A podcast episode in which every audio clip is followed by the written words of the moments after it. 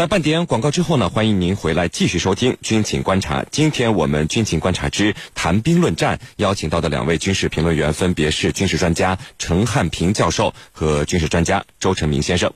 我们呢一起来看到另外一条消息：二零一八年年底呢，美军开始对在非洲的美军部署做出调整，非洲司令部下辖的七千两百名美军将会逐步减少到百分之十，只保留七百名特种部队。那么就在美国开始在非洲收缩兵力的时候，近日呢，从中非共和国传来消息，中非共和国国防部长证实，俄罗斯可能会在该国建立军事基地。那么是什么原因，在美国非洲收缩兵力的时候，俄罗斯却开始了挺进？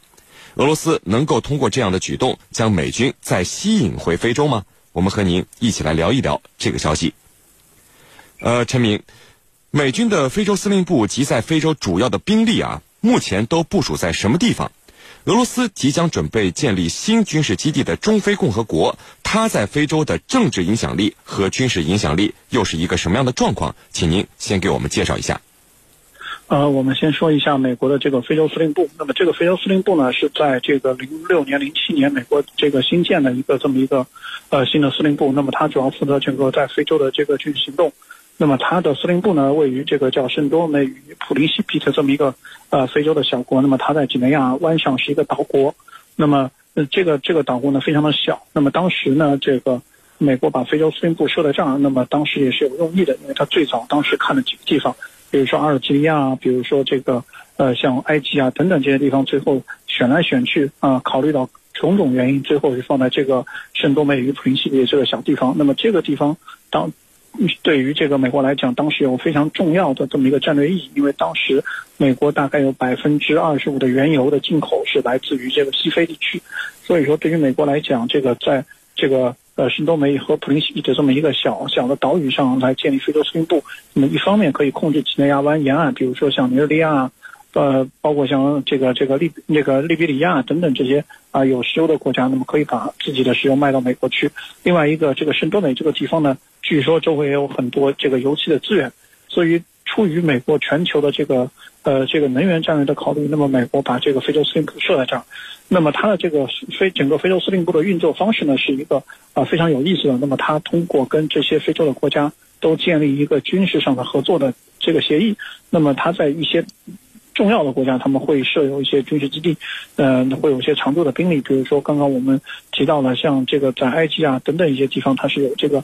啊，军事基地的，那么，但是在这个大多数国家，那么它采用了就是临时性会。跟你有合作，那么你的某一个基地或者某几个基地，在我美军有需要的时候，我会过来，那么来这边这个执行一些反恐啊，或者说其他的一些任务。因为当时在反恐战争最高潮的时候，我们知道这个在非洲，它也是有一些这个恐怖组织的分支机构的。比如说，我们知道在东非是有这个基地组织的分支机构，以及是像伯克圣地这样的一个，最后是后来跟这个伊斯兰国去合作的这么样的一些这个恐怖恐怖组织。那么这些。这个组织的存在，那么那么显然是需要这个美军去去对它进行打击的。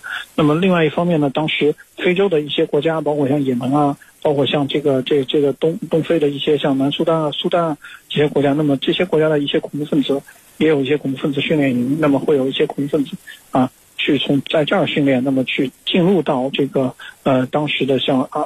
伊拉克啊，像阿富汗的这样的整个的这个战场上去，那么跟美军去作战。所以当时，呃，这个这个美军最终是选择了在非洲成立司令部，那么部署了几千名的这个特种作战的这个人员，呃，用于整个非洲的作战。就是整个非洲司令部的情况。那么我们接下来说这个，呃，中非共和国的情况。中非共和国呢，这个国家在这个呃喀麦隆的东面。那么在喀麦隆的东面，那么它是个内陆国家。这个国家呢，大概六百多万平方公里的土地，那么只有四百多万人口。那么它的人口数量非常的少，但是这个国家，呃，它大概有一半的地方，这个一半的面积都是有钻石矿分布的。那么这个地方大，这个国家大概每年要出产四十万克拉的钻石，那么是全球一个非常重要的钻石的生产的这个这个源头之一。所以这个俄罗斯选择在这儿也是有一定原因的。那么另外一方面，我们要看到这个这个国家的第二大矿产出口是铀矿，那么大大概每年有两万吨左右的产能。那么这个对于俄罗斯来讲，是是非常有吸引力的，因为我们知道这个又是一个非常重要的战略资源。那么这个呃，这个这个俄罗斯看中这儿，那么显然对这个是啊有有非常重要的这个呃想法的。那么他希望可以可以跟中非共和国进行合作，那么把一些铀啊拿到拿出来，那么对于整个俄罗斯全球战略这是有帮助的。那么这这是第二个方面。那么第三个方面，我们要看到这个之所以这个俄罗斯可以跟中非共和国建立合作，那么非常重要的一个原因是，现在中非共和国的呃总参谋长是当年在俄罗斯受训过。所以说，有了这层关系，这么使得这个俄罗斯跟中非共和国的这个呃军事上的合作，那么也变成一个顺理成章的事情。是您。好的，那么程教授啊，美军呢是要在非洲大规模的缩减兵力，这个消息我们以前的节目和军迷朋友们也专门聊到过。那美军呢是为了将这些兵力调派往亚太进行一个新的部署，目的呢不言自明。但是现在俄罗斯，您看啊，却反其道行事，联络了。中非共共和国要去建立军事基地，这是怎么回事呢？请您来给我们分析一下。好的，那么俄罗斯对他来说呢，他正面临着空前的战略压力。这些战略压力呢，我们可以从俄罗斯的四周来说起。一方面是黑海，美国纠结一些西方国家对他进行打压；另外一方面呢，就是在欧洲板块内，呃。美国和北约呢，已经把他的战备力量部署到了一些东欧国家，也就是说，北约的新成员国，像波兰啊，像这个罗马尼亚呀这些国家，还有呢，波罗的海三国呢，也是跃跃欲试，欢迎北约驻军的到来。那么，在这种背景下，俄罗斯他迫切需要减轻自身的战略压力，那么他就需要把他的这个。焦点来往外转移，转移到哪儿呢？前些时间我们曾经分析的，进入南海就是跟俄罗跟美国进行博弈，进入南海这是他的第一个做法。第二呢，就是在这个亚太地区，也就是说从朝鲜半岛这一块，包括和日本。那么再一个，这次把他的触角伸向了非洲。那么对俄罗斯来说，他的做法就是你退我进，你美国和西方国家准备要撤离了，那我就。进入了，这是第一个原因。第二个原因呢，就是这些年来呀，美国在非洲国家可以说是不成功的。呃，我记得特朗普上台以来啊，他先后推出了两个非洲战略。这两个非洲战略呢，我们都曾经啊分析过。这两个战略呢，可以说并不成功。那么俄罗斯认为你不成功，我可以吸取在吸取你的教训的基础上，我来进进入非洲。在非洲进行布局，毕竟呢，非洲啊有大量的这个资源，还有能源。你比如说，尼日利亚它是产石油的大国，而尼日尔的油矿一直令西方国家垂涎欲滴。那么这时候，俄罗斯的进入可以很好的把控这个地方的资源。那么第三个因素呢，就是这个这些年来，随着我们“一带一路”的深入，那么俄罗斯认为。中国的影响力正在迅速的上升。如果说在非洲地区俄罗斯介入的话，特别是把他的军事力量也介入的话，那么就意味着他能够在非洲呢也占有一席之地，未来在非洲问题上也拥有自己的话语权。非洲呢有五十来个国家，这些国家呀，呃，它有非盟，他们相对来说是比较一致的。如果说争取了非洲的盟友的支持，那么未来在国际政治舞台的影响力是可想而知的。所以俄罗斯人意识到这一点，再加上美国的两个非洲战略呢，可以说都不成功。那么俄罗斯完全是在乘虚乘虚而入，来填补美国人撤离之后的这样一个真空。而对俄罗斯来说呢，过去它跟非洲地区的一些国家有着良好的合作，你比如说埃及这些国家。这个利比亚这些国家过去呢一直是购买俄罗斯的装备的，那么和他们有着很好的这种合作的基础。现在呢重新进入，对俄罗斯来说呢并不费多大的事情。主持人，好的。那么陈明啊，非洲这么大，俄罗斯为什么会选择中非共和国？俄罗斯过去和现在在非洲有没有军事基地存在呢？给我们来解读一下。呃，其实以前苏联在这个呃非洲的存在是非常的多的。那么我们知道，这个呃苏联曾经在很长的时间内都在给这个埃及去提供军事武武装武装的这个提供这个武器装备以及是人员进行训练。那么苏苏军呢，在这个当时在这个亚历山大港，并且是在埃及的一些地方是有有有一些人员派出的。那么比如说像之前像卡扎菲啊，那么在这个利比亚也使用了大量的苏苏苏联的装备。那么呃，在之后呢，像这个安哥拉的内战期间，那么这个这个这个安安仁运和安铁镇之间的战争，那么这么当时俄罗斯也也是啊，深深的卷到了这个里头去。所以说，这个苏联对于这个这个非洲的干预是是非常多的。那么他也在这边做了很多的事情。那么要说大规模的驻军，那么其实是没有的。那么小规模的军事顾问团，以及是这个。呃，这个这个一些这个对于武器装备使用的一些人员的培培训的人员，以及是这个呃一些这个这个军事上的一些教员，这个还是在这个前苏联在这边比较比较常见的。那么实际上，呃，在翻开整个冷战期间，那么实际上这个中非呃共和国虽然说它是一个很小的国家，那么跟这个在整体非洲的战略上也不是这么的重要。那么但是它在这个呃这这这个跟前苏联，包括到现在跟现在的俄罗斯这段关系，那么是一脉相承下来的。那么这个是当年苏联时代留下的一些政治的遗产。那么现在到了冷战时期，尤其是我们可以看到最近，呃，美国在全球的战略又收缩了。尤其是今天这次我们可以看到，呃，在去年尼扰的那个是这个这呃几几个特种兵遭遇袭击，最后导致了美国呃决定在这个非洲地区进行一些战略的收缩。那么这种情况下，那么俄罗斯想要在非洲加强活动，那么重新来把自己的这个全球的战略捡起来，这个是可以想见的。因为毕竟他在这儿不是没有资源，他是有很多啊当年留下来的一些战略上的资源的。那么这些资源一旦捡起来，那么对于俄罗斯全球的战略是有帮助的。但是呢，这个显然也会加重美国对俄罗斯的猜忌。那么未来是不是会引起美俄在非洲之之间的一个新的一轮的冷战或者对峙？那么这个是啊要有待观察的。是您。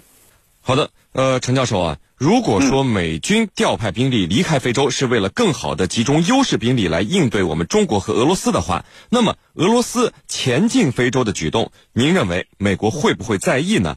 俄罗斯此举能否影响和调动美军的兵力部署？对此您怎么看？好的，啊，最近呢，我们看到一个现象，就是美国呢逐步在世界各地进行收缩。那么收缩的目的就是特朗普要打造他的印太战略。所谓印太战略，就是从印度洋到太平洋这个广阔的地区，对中国和俄罗斯进行打压和遏制。那么也就是说，竞争成为主旋律，而不是反恐。但是呢，现在的问题来了。那么我们中国在吉布提有我们的保障基地，而俄罗斯呢，现在也想把它的触角伸向非洲地区。这样一来呢，你自然会触动美国敏感的神经。我们以前也分分析过，这个地区宁可荒废，也绝不允许你中国和俄罗斯的到来。这是美国特朗普政府所设置的一个心理的底线。也就是说，假如说你俄罗斯进入非洲地区，那美国人肯定不乐意，他肯定要和俄罗斯还有咱们中国呢要进行这个争夺。呃，我们知道俄罗斯呢过去啊。在这一地区呢，是有着广泛的影响力，特别是像埃及啊、利比亚这些国家。那么，美国呢，在这个地区，它是遭遇过滑铁卢的。比如说，这个从一九九八年到二零零三年的中期，这个非洲的战乱让美国和欧洲啊非常难以忘怀。尤其是一九九三年的索马里事件，以及利比亚后来的动乱，特别是在卡扎菲倒台之后。利比亚陷入了极度的混乱，让西方国家觉得应该抽身而出。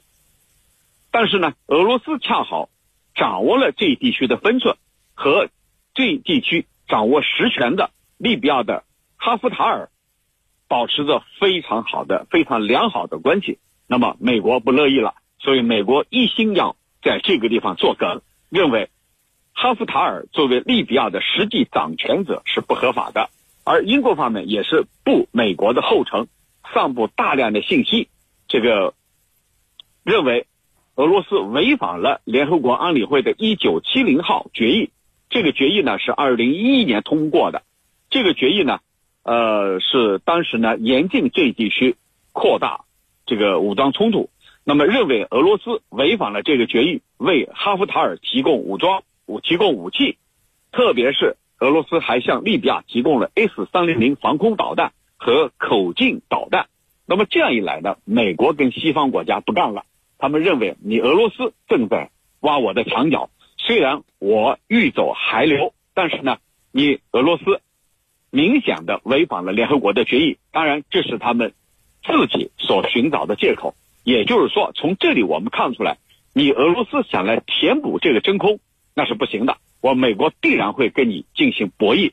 美国仍然纠集着一帮西方盟友，对俄罗斯展开政治上、舆论上的攻击，要迫使俄罗斯俄罗斯呢知难而退。所以呢，从这里我们看出来，美国他在进行战略收缩。但是，你如果有人去填补这个真空，无论是俄罗斯还是其他国家，那美国一定会重新站出来和他进行博弈抗争，绝对不允许让这个俄罗斯去填补这样的真空。所以，美国必然会采取种种的做法来进行阻挠，甚至呢会通过一些非洲国家联手来阻止俄罗斯的进入。因为对美国来说，它暂时的战略收缩并不等于放弃，这里是有区分的。战略放弃是一码事，战略收缩是一码事。其实，根据特朗普政府的第二个非洲战略，就是要通过经济手段紧紧的把非洲国家笼络住。因为他认为，在这个地方驻兵很有可能啊，在这个地方驻军的话，很有可能得不偿失。因为过去像索马里事件、卡还有那个利比亚局势的动荡，让美国呢可以说是印象非常深刻。与其如此，不如通过经济手段，以较小的代价来紧紧笼络住这些非洲国家，避免他们倒向中国和俄罗斯。那么，这正是第二个美国的非美国第二个非洲计划的一个初衷。